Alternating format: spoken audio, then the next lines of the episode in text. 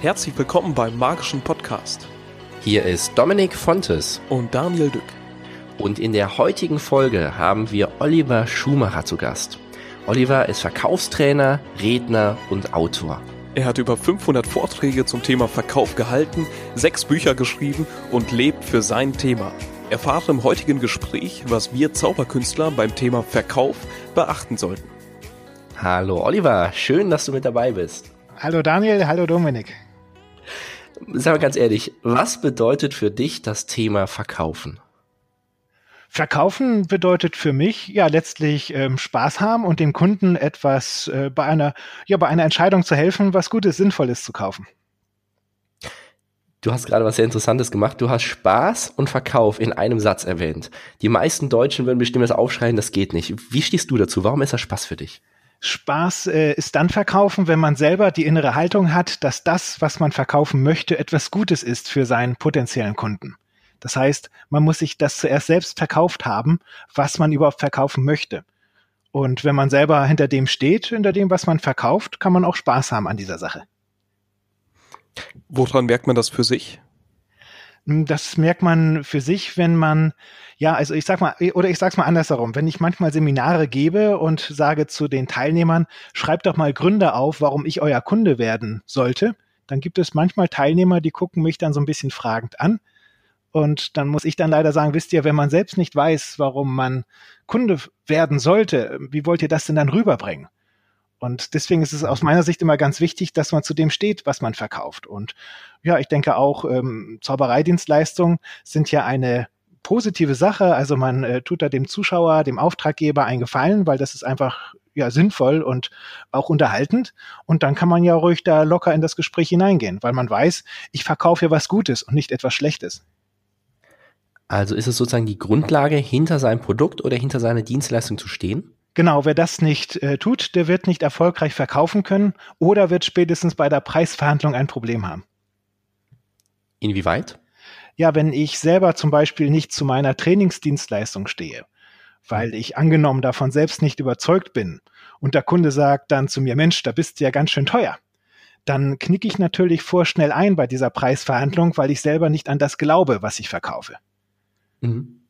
Und ähm, darum ist es einfach äh, wichtig, dass man ja selber ja sich das so zurechtpackt, gedanklich, sein Angebot, dass man sagt, ja, das ist ja wirklich eine sinnvolle Sache und dazu habe ich dann auch einen entsprechenden Preisstolz. Wie sieht es dann damit aus? Ähm, nicht jeder verkauft ja Dinge, die er oder sie für sinnvoll erachtet. Ähm, aus also man kann ja alles verkaufen. Wir Zauberkünstler, behaupte ich jetzt mal, verkaufen in der Regel Dinge, die anderen Menschen einen großen Mehrwert bieten, eine schöne Show oder schöne Momente. Deswegen, ich sehe da einen großen Mehrwert drin. Aber es gibt ja auch Dinge, ähm, irgendwelche negativen Sachen oder sowas oder schlechte Produkte, wie auch immer. Wenn man die verkauft, wäre das dann unsinnig oder wie kann ich mir das da vorstellen mit deinem Mindset? Das ist äh, unsinnig und auch eine Zumutung für den Kunden. Wir als Verkäufer haben eine Verantwortung für das, was wir verkaufen, aber äh, auch für das, was wir nicht verkaufen. Und ich kann nicht durch die Welt marschieren und irgendwie etwas Sinnfreies verkaufen und dann womöglich auch noch sagen, ja, wenn der Kunde das kauft, hat er selber Schuld. Nein, also für mich ist Verkaufen eine Vereinbarung zwischen einem Kunden und einem Verkäufer und der Verkäufer hat auch nach Vertragsunterzeichnung die Verpflichtung, dass der Kunde letztlich seinen Erfolg einfährt. Mhm. Also das heißt, Verkauf geht für dich hinter den Kauf noch voran. Ja, genau. Also äh, ich sag mal, äh, ich bin zum Beispiel positioniert mit dem Spruch oder mit der Positionierung Ehrlichkeit verkauft. Mhm. Und äh, weil ich bin der Meinung, man muss als Anbieter auch gegebenenfalls zu einem Anfragenden sagen, du das, was du willst, das kann ich so nicht. Oder du das, was du von mir willst, das äh, empfehle ich dir nicht so zu machen. Ich habe eine viel bessere Idee wenn man das eben so spürt aufgrund der Kundenergründung. Aber einfach zu sagen, ja, ich verkaufe jetzt und äh, nach mir die Sintflut, das ist asoziales Verhalten und das finde ich auch nicht gut. Und das ist, glaube ich, auch der Grund, warum im Allgemeinen für viele Leute Verkaufen eher etwas Schlechtes ist, weil wahrscheinlich schon jeder von irgendwie einem Spinner etwas aufgeschwatzt bekommen hat. Wie lernt man das? Also ja, das, das, ich, ich denke mal, ich denke mal, das ist, äh, wenn man eine Anfrage reinbekommt, dann tendiert man dazu zu sagen, äh, das nehme ich jetzt, auch wenn das gerade nicht in mein Portfolio passt.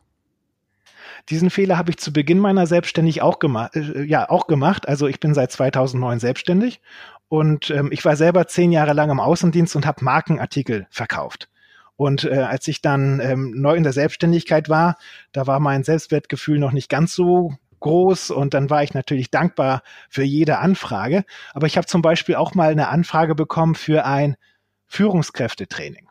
Und ich selber bin niemals Führungskraft gewesen. Ich war immer Verkäufer im Außendienst. Ich kann auch nur verkaufen. Aber ich habe dann da gedacht, Mensch, der will ein Führungskräftetraining haben. Juhu, da glaubt jemand an mich. Und dann habe ich aufgelegt, also ich habe also so gesagt, Mensch, das gehen wir mal so an und ja, mache ich gerne. Und dann habe ich aufgelegt und habe überlegt, was will ich eigentlich den Teilnehmern sagen? Und viel wichtiger, ähm, wie kann ich eigentlich vor dieser Gruppe bestehen, dass die mir das auch abnehmen, was ich sage? Und dann fiel mir ein, ich werde bei diesem Seminar scheitern müssen, weil ich eben keinen Stallgeruch habe für die Führungskräfte. Und dann habe ich dann drei Tage später kleinlaut angerufen und habe gesagt, wissen Sie, ähm, vielen Dank, dass Sie mich da buchen wollten für ein Training für Führungskräfte. Nur ich habe so überlegt und ich glaube, ich bin da nicht der Richtige für Sie. Weil hätte ich das jetzt durchgezogen, dieses Seminar zum Thema Führung, dann äh, das wäre kein gutes Seminar gewesen. Und dann hätte es im Nachhinein dann geheißen, ja, der Oliver ist ein schlechter Trainer und das will ich nicht. Das heißt, Ehrlichkeit ist so das Aller, Allerwichtigste und vor allem auch diese Langfristigkeit, also langfristig ein guter Verkäufer zu sein? Für mich persönlich ist das elementar, ja. Also äh, ja, man kann ja nicht, ja, das ist für mich so. Ja, das ist elementar. Und wenn man selber auch beispielsweise über kritische Dinge spricht, am Telefon, bei der Kundenergründung, beim ersten Gespräch und beispielsweise zum Kunden sagt, pass mal auf, du möchtest ja von mir jetzt ein Training haben am Freitag. Ich empfehle dir, dieses Training nicht an einem Freitag durchzuführen, weil dann kommt Samstag, Sonntag als Wochenende dazwischen und dann ist bis Montag leider zu viel vergessen, dann empfinden das die Kunden sogar als sehr gut und sagen, Mensch, das hat mir ja so noch gar keiner gesagt. Stimmt, da müssen wir ja dann mal einen Dienstag uns ausgucken, damit die Leute dann auch gleich in die Umsetzung kommen. Also für Wie mich ist Ehrlichkeit ist auch mitdenken. Hm? Ja? Äh, wie wichtig ist dabei Positionierung? Weil ich denke, man muss sich erstmal genau wiss, äh, sich genau kennen und sein Produkt kennen, so dass man das auch dem Kunden anbieten kann und eben auch mal Nein sagen kann. Ja, das äh, kam für mich so über die Jahre. Also als ich in die Selbstständigkeit ging, habe ich mich zuerst genannt Trainer, Berater und Coach. Dann so ein paar Monate später äh, Trainer für Verkaufserfolge. Dann zwei, drei Jahre später Experte für Verkaufserfolge. Und dann war ich 2015 in einer Schauspielschule gewesen in Amerika. Und dann sagte dann die Dozentin, Oliver, what is your need? Ich sagte, was? Also ich habe es zuerst gar nicht so ganz verstanden, was will diese Frau von mir? Und da hat sie zu mir gesagt, Oliver, was ist dein Bedürfnis?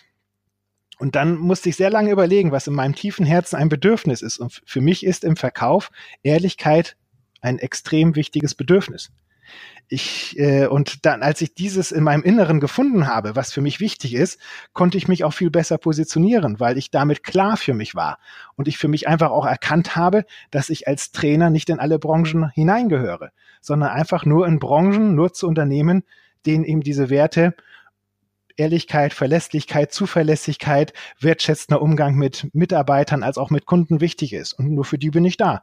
Und Interessanterweise, seitdem auch groß auf meiner Webseite Ehrlichkeit verkauft steht, bekomme ich von gewissen Branchen auch schon gar keine Anfragen mehr, weil die genau wissen, da kommt der Oliver Schumacher uns von der falschen Seite. Mhm. Du hast jetzt gerade schon ein bisschen was auch über dich angerissen, also dass du verkaufst und was du machst, so dass du in Unternehmen unterwegs bist. Sag doch noch ein paar weitere Worte zu dir. Wie kamst du überhaupt zum Thema Verkaufen? Weil so meine Beobachtung ist, dass in Deutschland eher so Verkauf negativ behaftet ist. Aber wieso hast du gesagt, so, ich mache das zum Beruf und ich gehe jetzt sogar auch damit auf die Bühne und ja, lehre anderen, wie das geht? Also ich bin, äh, habe eine Ausbildung gemacht zum Industriekaufmann und ich bin dann damals abends immer per Anhalter nach Hause gefahren. Und als Anhalter lernt man auch ganz interessante Menschen manchmal kennen. Also so als Anhalter, manchmal sind, äh, sitzt man da schweigend nebeneinander und manchmal ist das so, dann fragt einem der Fahrer aus und dann redet man immer mehr. Ich war damals eben auch noch recht jung, 18, 17, 19. Und dann sagte dann einer zu mir, sag mal, was machst du denn? Und ich sagte, ja, ich mache eine Ausbildung zum Bürokaufmann. Und dann hat dann dieser Fahrer zu mir gesagt, aha, und wie verdienst du damit Geld? Und ich guckte ihn dann an und sagte, wie meinst du das jetzt? Und er sagte, ja, weißt du, ich bin äh, Autoverkäufer, ich habe heute drei Autos verkauft, ich habe heute richtig gut Geld ver äh, verdient und ich kann damit jemanden ernähren. Wie willst du eigentlich jemanden später ernähren können? Und dann fing ich eigentlich erst an, so mit, ja, mit in meiner Ausbildungszeit überhaupt darüber nachzudenken, äh, was für einen sinnhaften Beruf hast du eigentlich? Kannst du damit eigentlich langfristig Geld verdienen? Und dann ähm, dachte ich immer mehr so drüber nach und fragte auch andere Leute und die meinten, wenn du gutes Geld verdienen willst, dann musst du eben in den Verkauf. Dann habe ich in meinem Ausbildungsbetrieb gearbeitet, in der Lebensmittelbranche im Außendienst und mit 25 Jahren bin ich dann bei der Weller AG angefangen und fing dann an, im Außendienst in Niedersachsen Haarkosmetik an Friseure zu verkaufen. Da hatte ich dann so einen Bezirk gehabt, da waren rund 300 Friseursalons und meine Aufgabe war es dann, ja, stets passend zu verkaufen. Und das Wichtige ist, ich musste äh, solide verkaufen, weil das ist kein Einmalgeschäft, sondern ich bin dann alle drei Wochen wieder bei den Kunden gewesen. Das heißt, wenn ich da was falsch gemacht habe oder etwas Unpassendes verkauft habe, dann kamen so manche Kunden und sagten, hier hast du deine Ware wieder. Oder manche hm, wären sonst womöglich wirklich weggelaufen zum Mitbewerber dann gegangen. Und darum habe ich das dann über die Jahre gelernt, eben ja passend zu verkaufen und Verantwortung auch für das zu übernehmen, was man verkauft. Da spielt dann sicherlich diese Ehrlichkeit wieder rein, oder? Genau, das hilft, weil äh, im Allgemeinen gibt es leider eben viele Verkäufer, ich sag mal ein bisschen, ja, bisschen nicht ganz fair, aber irgendwie so, so Laberheinis, ne? Die gehen dann da rein, so die mhm. allglatten Leute, schwatzen da ein, dem Kunden was auf und ähm, das passt nicht. Ich finde, wir müssen einfach gucken, dass jeder für sich kann Kunden finden, die zu einem passen. Das dauert manchmal ein bisschen länger. Aber wenn man selber dafür sich klar ist, was will ich eigentlich, dann geht das. Wie bist du dann? Wie genau, wie genau muss man seine Zielgruppe denn kennen? Ich glaube, das ist ein Entwicklungsprozess. Das geht jetzt nicht unbedingt von heute auf morgen. Aber bei mir in der Selbstständigkeit hat es zum Beispiel geholfen, dass ich mal guckte, äh, aus welchen Branchen kriege ich denn am meisten Anfragen, weil die finden dann ja anscheinend was gut an meiner Dienstleistung, an meiner Art und Weise. Und dann kann man sich da ja mehr hinein äh, ja, steigern und gucken, gibt es von diesen Kunden, von denen du jetzt schon welche hast, mit denen du gerne zusammenarbeitest, vielleicht noch mehr. Und meine Kunden sind überwiegend ähm, mittelständische Unternehmen, die einen Außendienst haben von acht bis zwanzig Verkäufern im Außendienst und die dann eben so bundesweit tätig sind. Und da mache ich mir immer wieder Gedanken darüber, wie kannst du von denen noch mehr kriegen. Und wie kannst du mehr bekommen? Ähm, ich glaube, der größte Gegner von uns allen ist nicht der Mitbewerber, sondern unsere Unbekanntheit. Das heißt, wir müssen uns immer wieder darüber Gedanken machen, was kann ich tun, damit mein potenzieller Wunschkunde an mich denkt, wenn er Bedarf an meiner Leistung hat. Jetzt mal auf eure Branche bezogen ich bin der Meinung, ihr müsst euch äh, mal analysieren, jeder für sich, auch von den Zuhörern, von welchen Kunden habe ich jetzt eigentlich am meisten? Welche Branche ist das? In welcher Region sind die? Welche Unternehmensgröße ist das? Und da muss man sich da mal hinsetzen und überlegen, wo halten die sich auf? In welchen Verbänden sind die? Was lesen die? Und da muss man dafür sorgen, dass man in diesem Bereich einfach eine etwas höhere Präsenz hat. Und dann kommt das häufig von alleine mit den Anfragen. Wie wichtig ist dabei Online-Marketing? Für mich ist mein YouTube-Kanal extrem wichtig. Also wenn ihr jetzt eintippt Oliver Schumacher bei YouTube, dann sind da sehr viele Filme von mir, wo ich auch sehr viele Verkaufstipps gebe. Und es gibt viele Personalleiter oder auch Geschäftsführer, die schreiben dann in ihrer E-Mail, hallo Herr Schumacher, hab dich da auf YouTube gesehen, sag mal, äh, mach mir da doch mal ein Angebot. Und das Interessante ist, wenn er mich schon vorher auf YouTube live erlebt hat, dann weiß er auch, wie ich ticke, wie ich denke, wie ich rede. Das heißt, wenn ich von solch einem eine Anfrage kriege, dann hat er mich eigentlich schon gebucht. Und das ist viel wert. Würdest du sagen, dass sich das Online-Marketing und die Realität in der Waage hält oder dass das eine oder das andere überhand nimmt? Also ich glaube, dieses Online-Marketing ist teilweise auch so ein, ja, wie soll ich es nennen, so eine Art Hoffnungsträger für die Leute, die sich nicht trauen, unter Menschen zu gehen. Also ne, dann denkt man, ja, ich schalte jetzt mal so bei Facebook irgendwelche Anzeigen und hoffe dann, dass da jetzt die, äh, die Umsatzflut kommt. Aber ich glaube, man muss da mehrere Dinge gleichzeitig machen und auch vieles mal ausprobieren. Also ich mache zum Beispiel viel Pressearbeit, oder äh, halt versuche jeden Monat ein paar Vorträge zu halten vor Unternehmern, damit man immer wieder mal mich sieht, meinen Namen hört. Ich mache viel bei YouTube, äh, Suchmaschinenoptimierung mache ich auch. aber ich gehe auch ja einfach mal so zu Veranstaltungen hin und rede mit Leuten. Nicht um denen gleich was zu verkaufen, sondern einfach mal, um mit denen so zu reden. Und manchmal ergeben sich dann zwei Jahre später, äh, plötzlich kommt dann so ein Anruf und sagt, Mensch, wir hatten uns da doch mal unterhalten. Äh, ich habe da mal eine verkäuferische Frage, lass uns doch mal reden. Also für mich ist es ein Mix. Und da muss auch jeder für sich selber gucken, welche Kanäle für ihn am besten sind. Wozu hat er ein bisschen Spaß und äh, was kann er auch finanziell wuppen, weil das ist ja auch immer eine Sache. Also wenn ich jetzt zum Beispiel Anzeigen schalten will, dann geht das ja recht schnell ins Geld, egal ob das jetzt Online-Anzeigen sind oder Print-Anzeigen. Aber man muss eben für sich ausprobieren. Und aus meiner Sicht, man muss mehrere Dinge gleichzeitig machen. Bei mir persönlich ist es Suchmaschinenoptimierung, YouTube, Vorträge halten und Pressearbeit. Mit diesen vier Kanälen, hm, die bespiele ich jetzt regelmäßig. Aber das habe ich zu Beginn meiner Selbstständigkeit nicht gewusst, dass es diese sind.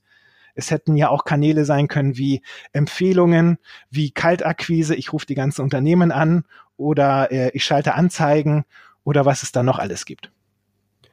Wie findet man da so den besten Kanal für sich selbst raus? Ausprobieren oder? Ausprobieren, testen, testen, testen und wirklich mehrere Dinge gleichzeitig ausprobieren. Für, bei mir war das früher ein Fehler gewesen, dass ich zuerst dachte, jo, du äh, schaltest jetzt eine Anzeige. Und dann habe ich gewartet und dachte, ja, kommt ja nichts. Hm. Sechs Wochen später machst nochmal wieder eine Anzeige. Aber dann ist mir so die Zeit weggeflogen. Und äh, man muss mehrere Dinge gleichzeitig ausprobieren. Man verbrennt damit auch viel Geld, aber man weiß vorher nicht, welches Geld denn jetzt schlecht oder gut investiert ist. Und nach einem halben Jahr oder Jahr merkt man dann plötzlich, okay, über den Kanal kommt ein bisschen mehr. Und den baut man dann weiter aus. Wie wichtig ist denn dabei die Situation? Also ich könnte mir vorstellen, wenn jetzt äh, zum Beispiel ganz viele Leute eine Weihnachtsfeier buchen, dass man auch mal ein Unternehmen anruft und sagt, wollen Sie nicht eine, We Sie machen doch bestimmt eine Weihnachtsfeier, ähm, wollen Sie da nicht einen Zauberkünstler haben? Ja, also wir brauchen öfters gute Gesprächsaufhänger.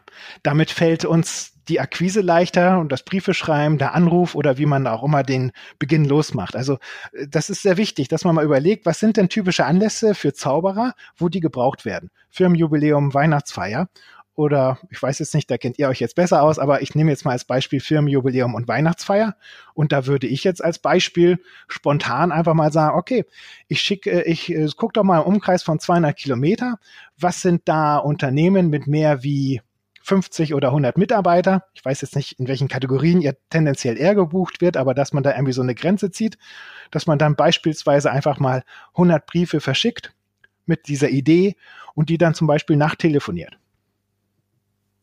Also das heißt in diesem Falle dann sozusagen eine Kaltakquise einfach mal ausprobieren? Ja, aber vorab gerne anrufen und fragen, wer macht denn bei Ihnen äh, ja, Eventmanagement oder sagen Sie mal, wenn es um die Veranstaltungsplanung geht für Ihre Weihnachtsfeier, wer ist denn da bei Ihnen im Hause verantwortlich? Dem würde ich gerne mal einen Brief schicken. Und dann hat man dann auch so den Namen herausgefunden. Noch besser wäre es natürlich, wenn man dann auch gleich versucht, das Gespräch zu führen mit dieser Person. Aber das liegt jetzt daran, wie man verkäuferisch aufgestellt ist. Wenn man sagt, huch, ich komme da zu sehr im Stress, wenn ich jetzt da kalt anrufe und dann spreche ich da plötzlich mit dem Entscheider, da komme ich dann ins Stottern. Kann ja sein, aber das ist eine Sache der Übung. Dann wäre vielleicht die etwas softere Methode zu sagen, ich rufe zuerst an, informiere mich beim Sekretär, Sekretärin, wer macht denn das eigentlich, schicke einen Brief und schreibe auch in diesem Brief rein, um Möglichkeiten der Zusammenarbeit zu besprechen, rufe ich sie einfach mal am ja, wenn das jetzt zu Weihnachten jetzt ist, würde man zum Beispiel sagen, rufe ich Sie einfach mal am 30. September an. Und dann kann man ja sagen, hallo, ich habe Ihnen ja einen Brief geschickt, es geht da um Ihre Weihnachtsveranstaltung. Ich dachte, ich rufe mal an.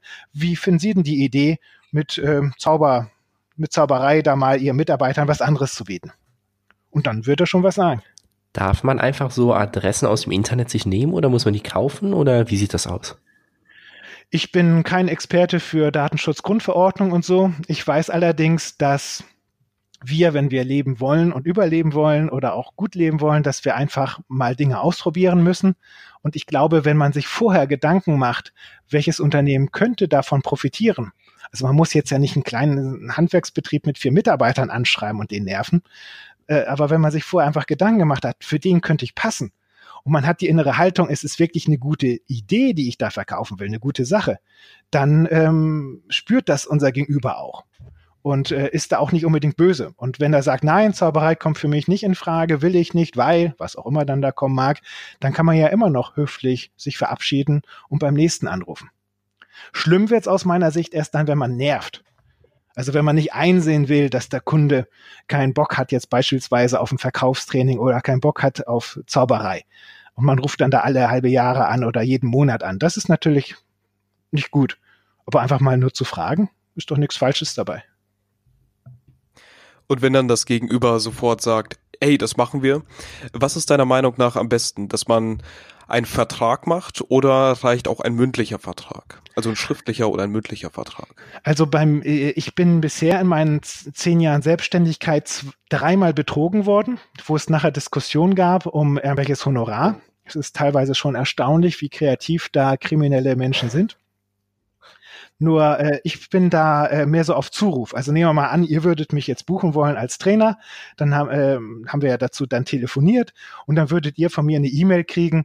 Ähm, ne, hallo Daniel, hallo Dominik, für x Euro bin ich dann und dann da. Es geht um die und die Themen. Viele Grüße, Oliver. Also dass ihr äh, von mir eine kurze E-Mail kriegt. Es gibt natürlich auch äh, Juristen, die würden sagen, ja, Momente mal, man muss da einen dicken Vertrag machen, äh, ne, so drei, vier Seiten, wo alles geregelt ist. Aber ich selber gehe da vielleicht bisschen naiv optimistisch ran und sage einfach, da reicht eine kurze Bestätigung dann per E-Mail. Ohne. Stimmt, da, stimmt das auf Zustimmung? Ja, die finden das sehr ähm, ähm, angenehm, dass das so schnell geht. Ich meine, ich habe ja auch eine Anfrage von euch gekriegt, dann kam auch gleich von mir eine Antwort, da haben wir kurz telefoniert und jetzt haben wir den Termin. Also ich glaube, wir müssen das äh, einfach machen äh, und nicht sagen, oh, jetzt geht die Arbeit erst los, und jetzt wollen wir hier sehr viel gegenlesen und von dem noch eine Unterschrift und sowas alles. Aber das muss wirklich jeder Zauberer aufgrund seiner Erfahrung für sich selber festlegen. Weil überlegen wir einfach mal kurz aus Kundensicht. Ich glaube, ein Kunde möchte, dass es einfach, einfach ist. Und dann kann man ja auch das einfach mal ausprobieren. Und wer sagt, nee, das ist mir zu heikel, gut, der soll dann einfach einen Vertrag formulieren, anrufen und sagen, Mensch, schön, das machen wir jetzt. Ich brauche das hier nochmal schriftlich von Ihnen. Ich schicke Ihnen da einen Brief zu, wo auch die Zahlungsweise und so weiter geklärt ist. Da brauche ich von Ihnen noch ein Okay. Hm. Wenn wir jetzt mal so eine Situation haben, sagen wir jetzt mal, eine Zuhörerin und ein Zuhörer von uns jetzt hier im Podcast hört mit hat, sagen wir jetzt mal, durchschnittlich viele Auftritte im Jahr, durchschnittliche Gage und möchte vorankommen. Gage erhöhen, Auftrittsanzahl erhöhen. Was würdest du diese Person jetzt mal so grundsätzlich generell raten? Wo sollte diese Person anfangen, ja, voranzukommen?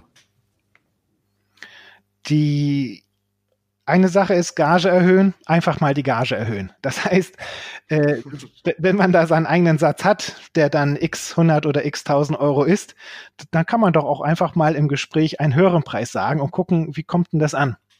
Also ich sage immer ein bisschen provokant, wenn der Kunde nicht handelt und sofort kauft, dann hast du zu niedrig angeboten. Also äh, ich komme, ich mache mal kurz ein Beispiel. Mhm. Wenn ich eine Anfrage kriege für ein Training, dann rufe ich an. Also ich warte da jetzt auch nicht drei Tage, damit nicht der Kunde nachher denkt, ich hätte nichts zu tun, wenn ich sofort anrufe. Das habe ich früher so ein Hirngespinst gehabt. Nein, also wenn jetzt eine E-Mail kommt, ich rufe auch sofort an, wenn ich diese E-Mail lese. Und dann sage ich, hallo, Sie haben mir eine Anfrage geschickt, können wir gerade drüber reden? Ja, klar. Schön. Was, was sind deine Ziele? Was hast du vor? Wie viele Teilnehmer sind da? Und, und, und. Das heißt, ich weiß dann nach fünf, sechs, sieben, acht Minuten, was will der Kunde von mir? Dann überlege ich kurz, kann ich das? Will ich das? Und wenn ich das kann und will, dann sage ich, wissen Sie, ich war schon mal in einem, anderen Unternehmen gewesen, da ging es um dieselbe Thematik, da haben die x Euro am Tag investiert und da haben wir dann Folgendes gemacht, nämlich A, B und C. Was meinen Sie, wenn wir das bei Ihnen auch machen, wäre das in Ordnung? Und dann kommt in der Regel auch ein klares Ja, das wäre so in Ordnung. Also die eine Idee ist, nennt von euch aus beiläufig den Preis. Wenn der Kunde mich nach meinem Honorar fragt, dann ärgere ich mich innerlich, weil ich denke, scheiße, jetzt hast du den Preis zu spät genannt. Das ist psychologisch ein ganz wichtiger Aspekt. Wenn ich den Preis äh, mir aus der Nase ziehen lasse, denkt ein Kunde in der Regel unbewusst, na, so ganz zum eigenen Preis scheint er ja nicht zu stehen. Der scheint damit ja ein Problem zu haben. Und dann hat er auch automatisch mit meinem Preis ein Problem. Wenn ich aber beiläufig von mir aus meinen Preis benenne, sobald ich weiß, was ich denn dafür kalkulieren muss, denken viele Kunden unbewusst, oh, ist ja interessant, der sagt so frei heraus den Preis, den muss ich ihm nicht aus der Nase ziehen, dann scheint er ja zum Preis zu stehen, dann scheint er ja in Ordnung zu sein. Ja, habe ich Vertrauen, finde ich gut. Heißt das auch, dass man seinen Preis nicht runterhandeln sollte? Es kommt darauf an, um wie viel. Also äh, es kommt jetzt auch darauf an, ähm, Ja, um wie viel ist das eine? Also ich bin der Meinung, wir müssen erstmal zwei, dreimal Nein sagen, bevor wir ihnen überhaupt entgegenkommen.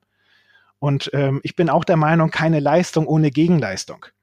Das heißt, macht euch vorher Gedanken, was wären denn mögliche Gegenleistungen, wenn ihr ein paar hundert Euro ihm entgegenkommen müsst oder solltet. Beispielsweise eine schriftliche Referenz, die man auf der Webseite nutzen kann. Oder Mensch, äh, ich habe bei Ihrem Xing-Profil gesehen, Sie sind ja äh, im Vorstand vom Verband XY, kann ich da nicht mal einen Vortrag halten, um dann da eben weitere Kontakte zu haben. Also vorher sich Gedanken machen, was wären denn mögliche Gegenleistungen. Aber einfach nur, weil der Kunde sagt, oh, da bist du ja ganz schön teuer, dann da gleich 300 Euro nachzulassen, das ist der falsche Weg. Weil wenn wir sofort einen Preisnachlass geben, dann denkt der Kunde ja, interessant, ich frage einmal und kriege schon 300 Euro Nachlass. Mensch, dann lasse ich doch noch mal drei, vier Tage zappeln, dann lässt er mir vielleicht noch mehr nach. Also Idee ist, Kunde fragt nach einem Rabatt, dass man dann sagt, wissen Sie, das ist der beste Preis, das habe ich Ihnen so kalkuliert. Wollen wir das denn dann so machen, dass wir dann am 6.12. bei Ihnen die Zaubershow machen? Also erstmal Nein sagen, wertschätzen Nein sagen. Es ist ja auch ganz normal, dass ein Kunde die Sicherheit haben möchte, nicht zu viel zu bezahlen. Und wir würden ihn sogar verunsichern, wenn wir dann sofort Rabatt geben. Wie stehst du dazu? Sollte man direkt im ersten Telefonat die Zusage vom Kunden bekommen? Oder sollte man noch damit warten, noch Angebote verschicken? Wie stehst du dazu? Wer Angebote schreibt, ohne zu verkaufen, hat vergeblich gearbeitet. Ganz wichtig. Es gibt äh, speziell in der Handwerksbranche, ich weiß nicht, wie das in eurer Branche ist, gibt es ganz viele Menschen, die verschicken, ich sage jetzt mal 100 Angebote und fassen diese Angebote nicht mal nach. Da frage ich mich dann, äh, wenn ihr so wenig Interesse habt an diesem Auftrag, warum schreibt ihr denn dann überhaupt ein Angebot? Also darum durchaus offen sagen, das und das sind die Bedienungen, so und so würde ich es dann bei Ihnen durchführen, den Preis auch beiläufig nennen und dann einfach mal fragen, was meinen Sie, soll ich das mal so festhalten? Und wenn der dann sagt, ja, ich muss das noch intern klären, ja, dann ist das eben so, dass er das in klär, äh, intern klären muss. Kann ja durchaus sein. In manchen Unternehmen muss das eben intern besprochen werden. Nehmen wir jetzt einen Zauberer oder wen holen wir uns denn da auch immer? Und dann kann man ja fragen, okay, machen Sie sich gerne Gedanken darüber, äh, wann wollen wir denn wieder reden? Oder ab wann wissen Sie denn, ob wir ins Geschäft kommen oder nicht? Und dann sagt er vielleicht, ja, ich hole mir noch äh, ein anderes Angebot ein von einem anderen Verkaufstrainer oder von einem weiteren Zauberer. Und dann ist das auch in Ordnung. Man kann aber auch durchaus dem Kunden dann sagen, ah, finde ich gut, dass Sie auch nochmal Vergleichsangebote holen würde ich an Ihrer Stelle auch machen. Wissen Sie ganz kurz nochmal, das Besondere bei mir ist A und B. Also, dass man von sich aus auch nochmal kurz was betont. Bei mir zum Beispiel als Verkaufstrainer, ich gehöre mit zu den wenigen Trainern, die sechs Bücher geschrieben haben zum Thema Verkaufen. Das könnte man zum Beispiel sagen, also ich jetzt. Oder dass ich sage, wissen Sie, ähm, damit Sie da die Katze nicht im Sack kaufen, gucken Sie sich gerne mit Ihren Kollegen meine YouTube-Videos an. Da erzähle ich sehr viel und da können Sie dann ja für sich entscheiden, ob ich zu Ihren Mitarbeitern passe oder nicht. Also so. Es hilft aber auch, Entschuldigung, einen habe ich noch. Es hilft aber auch, mit Tipps in Vorleistung zu gehen. Wie jetzt dieses Beispiel, was ich so vor 15 Minuten hatte, mit dem, nee, am Freitag sollten wir kein Training machen, weil dann kommt das Wochenende ja dazwischen. Da wird zu viel vergessen. Also seid da ruhig offen mit eurem Wissen, so dass der Kunde merkt, Mensch, die wollen da nicht einfach nur verkaufen, die haben wirklich Interesse daran, dass ich Erfolg mit ihm, mit ihr habe. Also das heißt sozusagen, die positiven Seiten von sich selbst dann nochmal ins Licht stellen, Bist du was krasser dann, oder? Ja, ja, aber jetzt äh, bitte wirklich äh, Andersstellungsmerkmal, also was einen wirklich anders macht. Also jetzt nicht so, also ich dürfte als Verkaufstrainer niemals sagen, ja, Sie bekommen ja mit mir einen guten Verkaufstrainer. Ich meine, dass ich gut bin, davon geht er aus, sonst hätte er mir gar keine Anfrage gestellt. Aber äh, ebenso bei mir ist es zum Beispiel, äh, gucken Sie ruhig bei YouTube, da sehen Sie dann ja, wie ich drauf bin, weil ich muss ja als Trainer zu Ihren Mitarbeitern passen. Oder wissen Sie, mit mir bekommen Sie ja einen Trainer, der nicht nur Bücher liest zum Thema Verkaufen, sondern der die schreibt. Also irgendwie, man muss kurz und knackig da vielleicht auch mal dem Kunden nochmal einen Mehrwert benennen, so dass er vielleicht dann auch für sich sagt, aha, vielleicht ist er auch deswegen ein paar hundert Euro teurer wie ein durchschnittlicher Zauberer. Ich hatte letztens eine Anfrage von einer, in diesem Falle privaten Veranstaltung. Da wollte oder hatte mhm. die entsprechende Person ganz konkrete Vorstellungen, wie diese Veranstaltung ablaufen soll. Und für mich war sofort klar, wenn ich dort vorbeikommen würde und die Veranstaltung genau so durchführen würde, würde das überhaupt nicht gut ankommen, weil das einfach überhaupt nicht passt, sagt meine Erfahrung ja. so. Und ich habe es dann irgendwie noch geschafft, die Veranstaltung komplett in eine andere Richtung zu drehen, aber es war für mich ein sehr heikles Spiel. Kannst du irgendwelche Tipps in diese Richtung geben, wenn man von vornherein weiß, ja, diese Person will einen haben, aber ganz anders, als man sagt, ja, mit der Erfahrung ist es sinnvoll. Wie kriegt man das gedreht, aber auf eine professionelle Art und Weise, so dass die Person sich nicht überrannt fühlt? Also nehmen wir mal an, du hast jetzt ganz konkrete Vorstellungen, wie ich jetzt bei dir äh, zu zaubern hätte. Und ich denke, nee, nee, äh, da wird, wirst du nicht sehr viel Spaß haben. Würde ich dann ganz offen sagen, oh danke, dass Sie sich da schon drüber Gedanken gemacht haben. Oder oh, finde ich schön, dass Sie sich da schon viele Gedanken drüber gemacht haben. Du wissen Sie, ich mache das ja auch schon ein bisschen länger. Darf ich Ihnen auch noch mal ein paar Ideen geben, wie ich glaube, Ihre Veranstaltung noch besser wird? Also es ist extrem wichtig, dass wir da einfach wertschätzend dagegen steuern und sagen, pass mal auf, ich empfehle dir folgenden Weg zu gehen, weil es ist einfach besser, es ist schöner oder wie auch immer. Also bitte nicht dem Kunden nach dem Mund reden und finde ich auch gut, dass du das nicht getan hast, im Sinne von, ja, wenn sie das so möchten, dann mache ich das auch so. Hier sind wir wieder bei der Verantwortung im Verkauf. Sondern, dass wir dann tatsächlich eben sagen, Mensch, äh, interessant, dass Sie sich da schon so viele Gedanken gemacht haben. Vielleicht auch wohlwollend hinterfragen, Mensch, wie sind Sie denn auf diese Ideen gekommen? Und dann sagt, sagt sie oder er dann ja vielleicht auch, ja, wissen Sie, ich war mal beim anderen Zauberer gewesen und der hat das so und so und so gemacht und so wollte ich das jetzt eigentlich auch haben. Und dann kann man ja vielleicht sagen, ach so, bei so einer Veranstaltung, ja, dann macht das ja durchaus Sinn. Nur so wie Sie mir es gerade erzählt haben, glaube ich, ist folgender Weg besser. Darf ich mal kurz erläutern? Es ist eine gemeinsame Sache. Verkaufen ist, oder erfolgreiches Verkaufen ist eine gemeinsame Sache. Und da kann man ja ruhig von sich aus einen anderen Gedankengang anbieten. Und wenn er dann drauf besteht und sagt, nein, Sie machen das so, dann bin ich der Meinung, wenn ich mit gutem inneren Gefühl das nicht so kann, würde ich dann ganz offen sagen, nein, so arbeite ich nicht. Da bin ich für Sie nicht der Richtige. Um noch einmal auf die Gage zurückzukommen. Mhm. Ähm, was ist deine Meinung dazu, wenn man jetzt sagen möchte, okay, ich trete normalerweise für Summe X auf, aber ich möchte jetzt eine höhere Gage haben und erhöhe dann meine Gage um 300, 400 Euro. Ja. Vielleicht auch mit einem etwas besseren Programm. Und ähm, dann bekommt man Anfragen von Leuten, die einen vielleicht schon mal gesehen haben oder Leute, die äh, jemand anderen kennen, wo man schon mal war und die haben einen anderen Preis im Hinterkopf. So, und dann nennt man diesen etwas höheren Preis für so die ähnliche Dienstleistung. Wie vermittelt man das am besten? Also diejenigen, die die Anfrage stellen, die haben dann äh, schon mal den alten Preis kennengelernt. Die kennen den alten Preis, ja? Genau, mehr oder weniger, ja. Ja. Das ist dann natürlich ein bisschen heikler, muss man tatsächlich so sagen. Ich gebe auch zu, dass ich mit ein paar Kunden, mit denen ich seit 2009 zusammenarbeite oder seit 2010, dass die auch noch meine alten Preise haben. Weil die ähm, ja auch sagen, ja Mensch, Oliver, komm, wir haben dich ja damals mit groß gemacht, mach da mal den Sonderpreis. Aber man könnte ja so machen, ich mache jetzt mal eine Beispielzahl. Mal angenommen, ihr wollt ähm, 2500 Euro normalerweise haben, euer neuer Preis ist 2900, mal angenommen. Und äh, der sagte, ja, du warst ja aber woanders auch für 2,5 gewesen. Ich bin mir da nicht ganz so sicher. Wenn man dasselbe Konzept hat, warum sollte er dann 400 Euro mehr bezahlen? Wenn man aber sagt, ja, das stimmt, ich habe jetzt brauche jetzt allerdings 4 Euro, 400 Euro mehr, weil und man hat dafür eine gute Argumentation, dann wird der Kunde vielleicht auch sagen, ja, stimmt, dann macht das so. Vielleicht sagt er auch, dann mach es eben für 2,7. Ich glaube, manchmal ist dem Kunden es einfach auch nur wichtig, ein gewisses Leckerli zu kriegen dass er also irgendwie ein bisschen das Gefühl hat, ja, ich habe jetzt irgendwie was herausgeholt. Und wenn er den alten Preis kannte und ihr wollt jetzt einen etwas höheren haben, vielleicht ist da ein guter Kompromiss dann da die Mitte, also diese Differenz. Das ist sowieso ein ganz wichtiger Trick, wenn ihr einen Preis verkauft von 2,5 auf 2,9 beispielsweise. Ihr müsst ihm ja nicht erklären, warum er euch jetzt 2,9 geben muss, sondern nur, warum er euch jetzt lächerliche 400 Euro mehr geben muss. Und 400 Euro zu erklären oder zu verargumentieren, ist aus meiner Sicht deutlich leichter, wie jetzt 2,9 zu erklären. Ja, ist auch so, von der Logik, ne? Das ist genauso, wenn er sagt, ja, ich habe ja ein Mitbewerberangebot, der nimmt nur 1,9, ihr wollt jetzt 2,9 als Beispiel. Dann müsst ihr ihm nicht erklären, warum ihr 2,9 haben wollt, sondern nur, warum ihr einen Tausender mehr braucht. Mhm. Weil das fragt er sich ja. Wieso soll ich dir einen Tausender mehr geben? Und das kann man ihm ja erklären. Was hältst du davon, wenn man grundsätzlich einem Kunden sagt, okay, normalerweise ähm, kostet das 2000, aber weil du es bist 1800?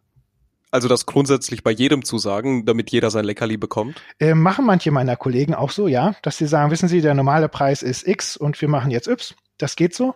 Man könnte auch mal äh, Folgendes machen. Man kann ja auch mal das so ein bisschen inszenieren. Also mal angenommen, man hat jetzt vor für 2000 Euro zu verkaufen. Wenn man da sofort im Telefongespräch sagt, okay, verdammte Axt, so sinngemäß, dann machen wir eben nur 1,8. Warum sollte man nicht sagen, okay, äh, Sie bieten mir 1,8, ähm, ich wollte 2000 haben, lassen Sie mich nochmal drüber denken, ist das in Ordnung, wenn ich morgen nochmal anrufe? Und dann kam, äh, so um das auch mal ein bisschen zu inszenieren. Und dann kann man ja auch sagen, okay, ich habe jetzt sehr lange drüber nachgedacht, wissen Sie, ich möchte den Auftrag haben. Und ähm, damit ich mit den 1.8 auch gut klarkomme, brauche ich mal kurz Ihre Hilfe. Wäre es für Sie in Ordnung, wenn wir nach meiner Show noch mal kurz ein Video-Statement machen für meine Webseite? Hm. Wäre auch denkbar. Heißt das auch, dass man seinen Preis immer höher ansetzen muss, als er eigentlich ist? Nein, ich mache das nicht. Also ich bin, äh, ich habe da für mich feste Preise, die äh, habe ich so im Kopf für Mitfahrten oder auch für Trainings.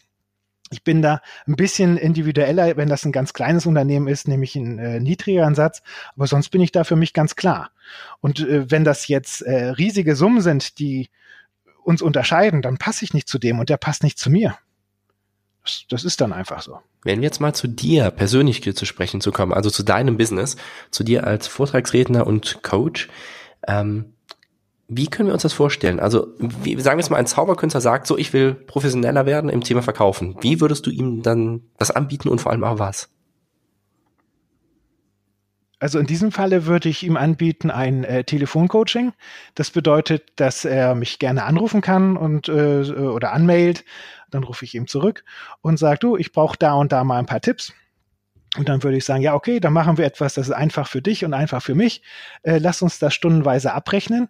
Und wenn wir nicht die Stunde voll machen, sondern nur 20 Minuten brauchen, weil du dann einfach für dich deinen Gewinn schon, äh, deinen Erkenntnisgewinn schon herausgezogen hast, hören wir schon nach 20 Minuten auf und du zahlst auch nur 20 Minuten. Also ich bin da extrem schmerzfrei. Manche meiner Kollegen, die sagen, ja, man muss dann doch stundenmäßig immer volle Stunden abrechnen. Also ich will das ja, äh, ich will ja möglichst schnell helfen, dass er schnell seine Antworten kriegt. Und da kann ich ja nicht viel rumlabern, sondern da muss ich ihm da eben Inhalte liefern. Und manchmal gibt es Leute, die sind dann schon nach einer halben Stunde ganz glücklich und sagen, Mensch, das hat mich jetzt schon wieder weitergebracht. Und dann berechne ich ihm nur eine halbe Stunde. Und wenn wir von dieser halben Stunde zehn Minuten über dieses Schnee sprechen oder über was auch immer für ein Wetter, dann ist das Smalltalk, das wird nicht mhm. berechnet. Alle, die natürlich Interesse haben, also Zuhörerinnen und Zuhörer, wir nehmen natürlich auch deinen Link von deiner Webseite mit in die Show Notes, sodass sich jeder das mal genau angucken kann. Und ich denke, es kommt auch schon sehr, sehr, sehr gut raus, wie viel ja, Wissen du einfach hast und wie du es auch wirklich lebst. Ähm, wie sieht es ansonsten noch aus? Du hast ja auch Vorträge, auch öffentliche oder ausschließlich im Business-Kontext? Also wenn man äh, öffentliche Vorträge macht, das äh, ist äh, so eine Marketinggeschichte. Also ich habe, ich schicke keine Newsletter äh, oder sowas. Nicht? Es gibt manche meiner Kollegen, die haben so einen riesigen Newsletter-Verteiler von anscheinend 30.000 E-Mail-Adressen und wenn die dann da ihr da auf den Knopf drücken, dann kriegen die da vielleicht äh, ihre ein, zwei, drei offenen Veranstaltungen voll. Das ist bei mir so nicht. Ich bin äh, Einzelkämpfer und bei mir ist das so, dass ich zu 98 Prozent unternehmensintern tätig bin und hier in der Region, ich sitze im Emsland in Lingen, äh, in der Nähe der niederländischen Grenze. Hier gibt es zwei regionale Wirtschaftsförderungen, die machen mit mir zwei, dreimal im Jahr so offene Seminare, wo dann jeder für kleines Geld dazukommen kann. Was gibt es sonst noch, was du Zauberkünstler vielleicht so empfehlen würdest zum Thema Verkaufen? Womit sollte man sich auseinandersetzen? Du hast eben schon viele einzelne Punkte gesagt, aber fällt dir noch irgendwas ein, was jeder Zauberkünstler unbedingt mal beachten sollte, sich damit mal auseinandersetzen sollte? Also für mich ist das Thema Inszenierung ganz wichtig. Ich meine, muss ich jetzt ein Zauberer nicht unbedingt sagen, Inszenierung, aber überlegt mal, versetzt euch mal in die Rolle eines Kunden. Nehmen wir mal an, ich bin jetzt Geschäftsführer von einem Unternehmen mit 200 Leuten und ich sage zu meiner Sekretärin, du, ich glaube, wir machen mal was mit Zauberern. Guck doch mal ein paar Zauberer Umkreis 300 Kilometer aus dem Internet raus. Da wird dann meine Mitarbeiterin wahrscheinlich ähm, bisschen Internetrecherche machen und auf sehr unterschiedlichen Webseiten sein. Und die Webseite macht des ersten Eindrucks, sagt sehr viel darüber aus, ob zu Recht oder nicht zu Recht, aber die Macht des ersten Eindrucks ist sehr, sehr schonungslos, ob dieser Dienstleister gut ist oder nicht, ob dieser eine Anfrage kriegt oder nicht, auch in welcher Preiskategorie diese Person spielt. Weil eine ähm, schlecht aufgebaute Webseite ähm, bedeutet auch für viele, naja, ist dann wohl eher ein billiger. Oder ähm, andersherum, das Risiko ist da, dass wenn man ein guter Zauberer ist, aber eine schlechte Webseite hat, dass man unnötig viele Ver äh, Preisgespräche hat, einfach weil der Kunde denkt, ja, so wie der da sich kommuniziert über die Webseite, muss da ja billig sein. Also darum durchaus mal überlegen, wie professionell ist die eigene Webseite. Ich wünsche mir als Kunde, dass da Filme sind. Ich möchte, dass dieser Mensch spricht und ich ihn höre oder sie höre, äh, vielleicht auch mal kurz was vorgeführt bekomme in diesem Film, damit ich mir es vorstellen kann. Am besten auch mal vielleicht eine Live-Show aufgenommen, dass da auch Publikum ist. Damit die Leute sich das vorstellen können, wie wirkt denn dieser Mensch auf der Bühne? Wenn dann diese Anfrage kommt, dann anrufen und einfach eine saubere Kundenergründung machen. Was willst du? Wie viele sind denn dabei? Vielleicht auch durchaus mal fragen, was hast du denn in den letzten Jahren auf den Weihnachtsveranstaltungen gemacht? Um einfach mal zu hören, ja, wie aktiv ist denn dieser Mensch? Wer war letztes Jahr da? Warum überhaupt jetzt ein Zauberer? Warum nicht schon vor einem Jahr? Vielleicht auch ein paar Punkte auf einer Checkliste schreiben. Also, dass man auch an alles denkt. Wie viele sitzen im Publikum? Welche Zeiten?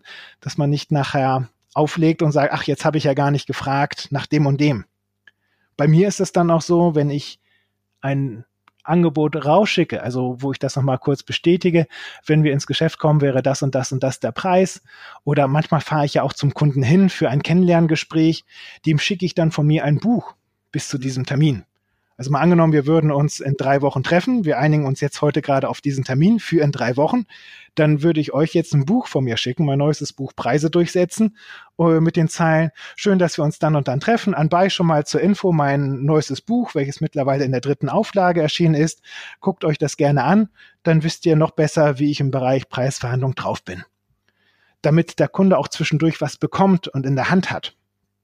Vielleicht könnt ihr als Zauberer ja auch mal irgendwie ähm, ja, ich sag mal jetzt nicht nur ein Prospekt verschicken, sondern irgendwie etwas Wertiges, so dass der Kunde denkt, wow, der, die ist ja angenehm anders wie alle anderen. Was könnte das zum Beispiel Auch wieder sein? hier Inszenierung. Da ganz kurz reingegrätscht. Ja, also, also aus meiner Sicht vielleicht, äh, ja, für mich ist es als Trainer recht leicht eben mit einem Verkaufsbuch, ne, dass ich da eben diese Tipps habe. Was könnte das denn für ein, ja, was, jetzt frage ich euch mal kurz, was, könnte denn so einem helfen? Lasst uns da kurz gemeinsam denken. Vielleicht vielleicht eine, ein Video schicken, vielleicht eine DVD schicken, wenn man sagt, ich will das doch nicht auf YouTube hochladen. Warum dem nicht eine also sozusagen CD schicken? ein personalisierteres Video? Oder? Oder, oder eine Diskette, damit würde man sich auch in der heutigen Zeit abheben. Ja, also wenn ihr davon ausgeht, dass er sie nicht gucken soll, dann ist eine Diskette gut. Aber, stellt euch vor, wenn ihr jetzt sagt, Mensch, äh, ich schicke den dann einfach mal eine DVD, wo ich da äh, von einer Veranstaltung oder einen Zusammenschnitt von mehreren Veranstaltungen, was auch immer. Klar, das wird nicht jeder jetzt sofort haben, aber das wäre ja auch eine Möglichkeit als Gegenleistung, wenn man dem Kunden preislich entgegenkommen muss, dass man dann zum Beispiel sagt, okay, ich mache bei dir den Sonderpreis von ich möchte dann allerdings, dass ich ein Kamerateam mit zwei Leuten dafür bei dieser Veranstaltung dabei haben darf, die das dann auf meine Kosten aufnehmen. So bin ich zum Beispiel zu meinem YouTube-Film gekommen. Äh, bei YouTube gibt es einen Film von mir, der ist schon ein bisschen älter, der geht eine Stunde. Die wollten mich damals haben, äh, aber waren nicht dazu bereit, mir Honorar zu geben. Und da sagte ich, jetzt fehlt mir aber ein bisschen die Motivation. Ich muss noch mal drüber denken. Und dann habe ich die am nächsten Tag angerufen und habe gesagt, okay, ich halte da gerne mal den Vortrag. Äh, ich möchte allerdings auf eigene Kosten ein Kamerateam schicken. Ist das in Ordnung, wenn das Publikum mich und den Raum und alles aufnimmt? Und dann haben die gesagt, ja klar. Und dadurch habe ich dann eben einen tollen Film gehabt. Coole Idee. Ja, also überlegt immer wieder, wie könnt ihr Beweise sammeln, dass ihr wirklich gut seid. Weil der Kunde hat letztlich die Qual der Wahl. Und für mich ist das jetzt, ob der jetzt 1900 Euro ausgibt für einen Zauberer oder 2900 Euro ausgibt oder noch mehr. Wenn die Show gut ist, ist das Geld egal. Aber wenn die Veranstaltung nicht so läuft, wie er sich das vorgestellt hat, dann sind, ist auch ein Hunderter schon zu viel gewesen für diesen Zauberer. Also darum eben überlegen, wie kann ich mich besser inszenieren, sodass der Kunde auch spürt, der, die sind irgendwie anders wie alle anderen um noch einmal kurz auf die Webseite zurückzukommen, äh, wie ausschlaggebend sind deiner Meinung nach die Referenzen, die dort zu sehen sind? An den Referenzen orientieren sich meine Kunden über meinen Preis. Das ist ganz interessant. Also äh, man muss, es gibt viele Kunden, die gehen zuerst auf die Referenzen, um zu sehen, in welchen Branchen ist diese Person erfolgreich oder wo ist er oder sie. Nicht? Also bei mir eben, wo ist er? So, und wenn das jetzt ähm, große Namen sind, dann denken die auch automatisch, okay, der ist dann wohl auch nur in dieser Liga und verlangt möglicherweise auch nur Geld was diese Liga bereit ist. Es ist auch wichtig, mal über die Jahre manche Referenzen auszutauschen. Das heißt, dass man immer versucht, Referenzen auf seine Webseite zu haben, wo man sagt, da drin findet sich meine Zielgruppe, meine Wunschzielgruppe wieder. Wenn auch andere kommen, ist ja vielleicht auch schön, aber ich möchte diesen Spiegel nach außen halten, das, für die bin ich am meisten da. Und diese Referenzen bitte nicht nur eine langweilige Logosammlung, sondern auch wirklich mit einem Text. Also nehmen wir an, ich jetzt so als Geschäftsführer, dass dann da eben steht, super Show, meine Mitarbeiter waren begeistert, die beste Weihnachtsveranstaltung seitdem. Also Dominik und Daniel gerne jederzeit wieder. Und dann Oliver Schumacher, Geschäftsführung, Firma XY, Lingen. Wichtig ist allerdings, Stichwort Datenschutzgrundverordnung, so viel weiß ich schon, das sollte man dann allerdings auch abspeichern, dass man auch das veröffentlichen darf. Diese Referenz und speziell auch das Logo. Das sollte man unbedingt, diese E-Mail, wenn ihr das Logo bekommen habt von der Firma, auch speichern. Diese Mail, dass ihr das Logo von den Kunden bekommen habt und nicht, dass ihr das da von der Webseite gemobst habt. Weil es kann ja passieren, dass mein Nachfolger jetzt, mein Unternehmensnachfolger, irgendwann dann plötzlich äh, das Logo sieht auf eurer Webseite und die, der dann denkt, ja, wie kommen die denn dazu, das Logo zu benutzen? Ist ja eine Frechheit, den schicke ich gleich eine Abmahnung. Also deswegen unbedingt das dokumentieren, dass man eben vom Kunden die Erlaubnis bekommen hat, das Logo zu benutzen und auch den Text und den Namen. Aus deiner Sicht sind, was, was sind wir Zauberkünstler? Sind wir Künstler? Sind wir mehr Verkäufer? Sind wir ein Mix davon? Äh, oder sind wir was ganz anderes? Was sagt so deine Meinung aus deiner Brille? Also aus meiner Sicht ist jeder Selbstständige ein Verkäufer. Das ist ganz wichtig. Wir müssen uns immer wieder als Unternehmer, als Selbstständige mit dem Thema Verkaufen und Marketing beschäftigen. Das ist extrem wichtig. Also es, ich weiß, es gibt so manche Selbstständige, die sagen, ah, verkaufen finde ich nicht schön, Marketing ist auch nicht so meine Welt. Gute Qualität spricht sich rum. Ja, vielleicht spricht sich die gute Qualität rum, aber wie viele Jahre willst du warten, bis sich das rumgesprochen hat und dadurch von alleine die Anfragen kommen? Also darum, aus meiner Sicht sollte jeder, ihr als auch die Zuhörer, jeden Monat mindestens ein Buch lesen oder mal drei Stunden bei YouTube sich da irgendwie was angehört haben, euren Podcast angehört haben und, und, und immer wieder in diesem verkaufsrelevanten Wissen baden. Das heißt, ähm, man weiß auch manchmal vieles davon, was man dann hört oder liest oder bei dem Seminar erfährt. Die entscheidende Frage ist aber, tut man es denn auch schon? Und manche Dinge muss man vielleicht 15 Male hören, bis man endlich sagt, stimmt, jetzt mache ich das auch mal. Was kannst du da uns Zauberkünstler ganz speziell am ehesten empfehlen? Natürlich deine YouTube-Videos? Oder vielleicht auch ein spezielles Buch von dir? Oder was kannst du da ja, so am uns speziell Zauberkünstler empfehlen? Also ich empfehle euch von meinen sechs Büchern tatsächlich ausschließlich das Buch Preise durchsetzen. Das ist sogar das günstigste für 8,90 Euro. Das reicht. Die anderen Bücher sind mehr so für Verkäufer im Außendienst. Das äh, braucht ihr nicht. Oder auch für Führungskräfte im Verkauf. Also von meiner Seite aus das Buch Preise durchsetzen. Da gebe ich da drin viele Tipps zum Thema äh, Angebotsgestaltung und wie man seinen Preis ins Gespräch reinbringt und so weiter. Und sonst tatsächlich einfach mal äh, gucken äh, in die Bibliothek. Warum sollte man nicht mal in die Bibliothek gehen? Da bin ich auch öfter und da mal gucken, was sind denn da für Bücher? Manchmal sind diese Marketingbücher oder auch Verkaufsbücher alt. Das heißt alt, ne? aber so fünf Jahre alt oder acht Jahre alt. Nur äh, das Wissen hat sich ja deswegen nicht entscheidend verändert. Aber für die Leute, die jetzt sagen, ich habe jetzt doch keinen Bock, da äh, viel Geld auszugeben für irgendwelche Bücher, die nachher vielleicht nicht so gut sind, warum nicht auch mal in die Bibliothek gehen? Und was extrem wichtig ist, Austausch. Ich bin zweimal im Monat auf Netzwerktreffen, wo sich Suchmaschinenoptimierer, Webseitenprogrammierer und sowas alles treffen, um einfach mal zu hören, wie machen die das so, dass sie bei Google gefunden werden? Was machen die eigentlich in diesem Bereich? Um immer wieder mal was zu lernen. Also die Regelmäßigkeit ist das Zauberwort. Und wahrscheinlich auch einmal über den Tellerrand schauen und nicht nur in seinem Kernzentrum. Ja, das hilft auch, weil ich glaube, dass äh, wir manchmal für unsere Kunden langweilig sind, wenn wir genauso sind wie alle anderen auch, weil dann fragt er sich ja, warum soll ich den denn jetzt buchen? Der ist ja genauso, nämlich doch jetzt den billigsten.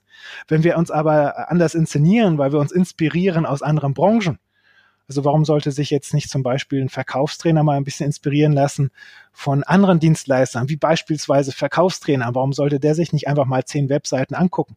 Warum sollte er nicht mal bei Google einfach mal Verkaufstrainer eintippen und äh, gucken, was kommt denn da oder wie machen die denn das? Solche, solche Geschichten einfach mal gucken und einfach mal ausprobieren. Wir wissen vorher nicht, was funktioniert. Das ist eigentlich das Problem.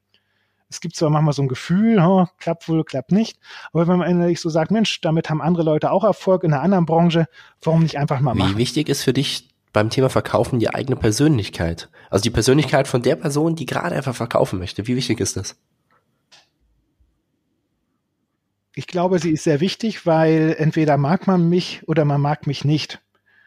Und äh, wenn das mit der Persönlichkeit nicht passt, erst recht wir als Dienstleister, ob ihr jetzt als Zauberer oder ich als Verkaufstrainer, wenn ich als Typ nicht ankomme bei demjenigen, der mich anfragt, habe ich schwer. Und ich habe eben als Filter vorgesetzt meinen YouTube-Kanal, so dass mich die Leute, die mich eh nicht mögen, weil ich denen zu locker bin, zu flapsig bin, zu jung bin mit 45 Jahren oder was auch immer, äh, dass die mich bitte hm. mit einer Anfrage auch verschonen.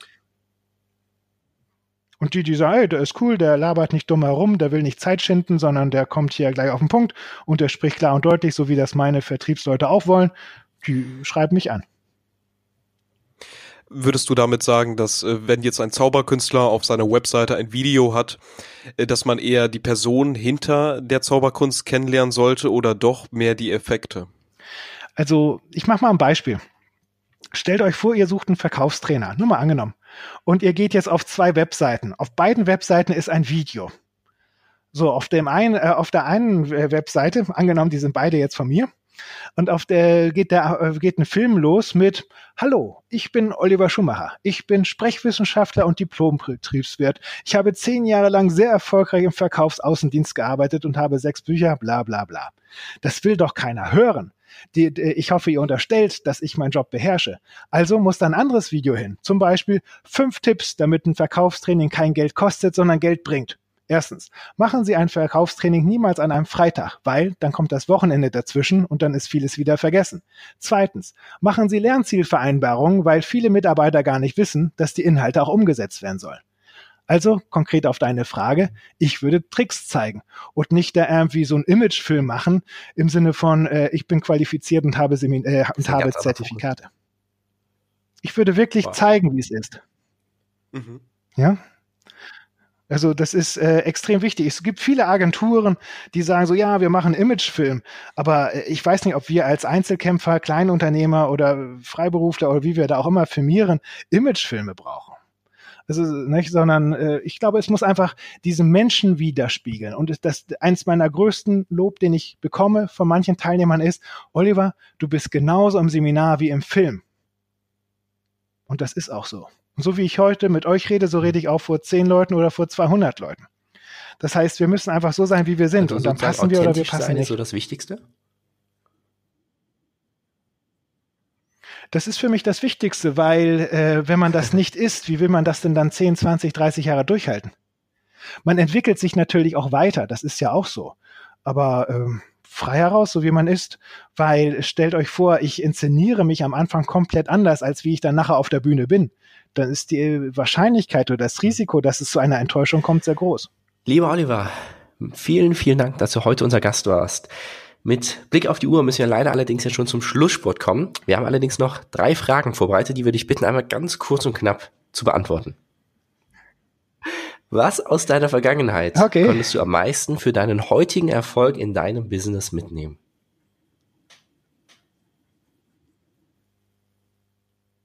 Der Austausch mit Menschen, die es besser können wie ich. Das heißt, äh, ich hatte früher den Fehler gemacht, dass ich mich mit anderen ausgetauscht habe in meiner Liga und habe dadurch auch automatisch klein gedacht.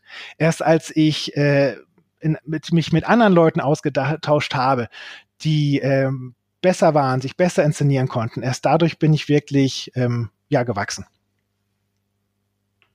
Kannst du ein Buch oder eine Webseite besonders empfehlen? äh, ja, was empfehle ich denn jetzt? Ähm, mein Buch Preise durchsetzen, hört euch meinen YouTube-Kanal an Und das, äh, und tippt einfach mal öfters irgendwelche Fragestellungen, die ihr habt, bei Google ein. Äh, zum Beispiel Einwand, muss ich mir noch überlegen oder sowas. Äh, also nutzt ruhig. Das ist das Interessante. In der heutigen Zeit gibt es so viel geschenkt im Internet. Man muss nochmal recherchieren. Ja, also nutzt mehr Internetsuchmaschinen und beschäftigt euch mit dem. Auch mit dem, was euch äh, den Verkauf erschwert. Stell dir vor, du könntest wird. ein großes Plakat auf einem prominenten Platz in einer etwas größeren Stadt mit einer Message von dir platzieren. Welche Lebensweisheit von dir würdest du darauf schreiben, wovon du möchtest, dass diese jeder erfährt? Verkäufer sind verantwortlich für das, was sie verkaufen, aber auch für das, was sie nicht verkaufen. Und gibt es etwas, was du den Hörern noch zum Schluss mitgeben möchtest? Du hast das Schlusswort. Oh, okay. Also, liebe Hörer, ich gebe euch mit, Verkaufen macht Spaß. Beschäftigt euch damit und probiert einfach Neues aus. Es wird niemals alles sofort klappen. Aber wenn ihr jeden Tag, jede Woche ein bisschen was macht, euch YouTube anguckt, Podcasts hört, euch immer wieder damit beschäftigt, eure verkäuferische Persönlichkeit weiterentwickelt, werdet ihr automatisch mehr verkaufen. Und dabei wünsche ich euch viel Spaß und viel Erfolg. Vielen, vielen Dank, dass du mit dabei gewesen bist und alles Vielen Gute. Vielen Dank, Oliver. Danke, danke. Ich danke euch und auch den Zuhörern. Alles Gute. Das war eine weitere Folge Magischer Podcast für dich. Danke, dass du wieder mit dabei gewesen bist. Wir freuen uns, wenn du auch in zwei Wochen wieder einschaltest. Hab eine gute Zeit. Bis dann.